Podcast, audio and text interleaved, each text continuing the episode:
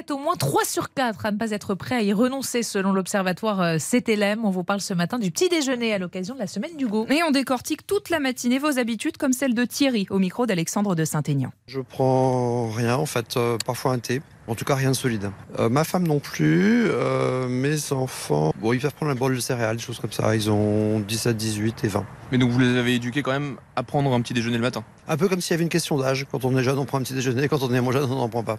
Alors, bonne ou mauvaise idée de, sauter le petit déjeuner? Réponse de notre docteur sur RTL, Jimmy Mohamed. Petit déjeuner obligatoire pour les enfants, c'est non négociable. Ils vont à l'école, ils ont besoin d'énergie. En revanche, pour les adultes, c'est pas obligatoire. Il faut faire en fonction de chacun et de ses habitudes. Le seul conseil que je peux donner, si c'est des céréales pour les enfants, privilégiez Nutri-Score. A ou B, évitez tout ce qui est C, D ou E. C'est beaucoup trop sucré, même si les céréales, c'est pas parfait. Et vous, faites-vous l'impasse sur le petit déjeuner? C'est la question du jour sur RTL. À 7h, vous étiez 72% à dire non, 25% à dire oui pour voter. Rendez-vous sur la page d'accueil de RTL.fr.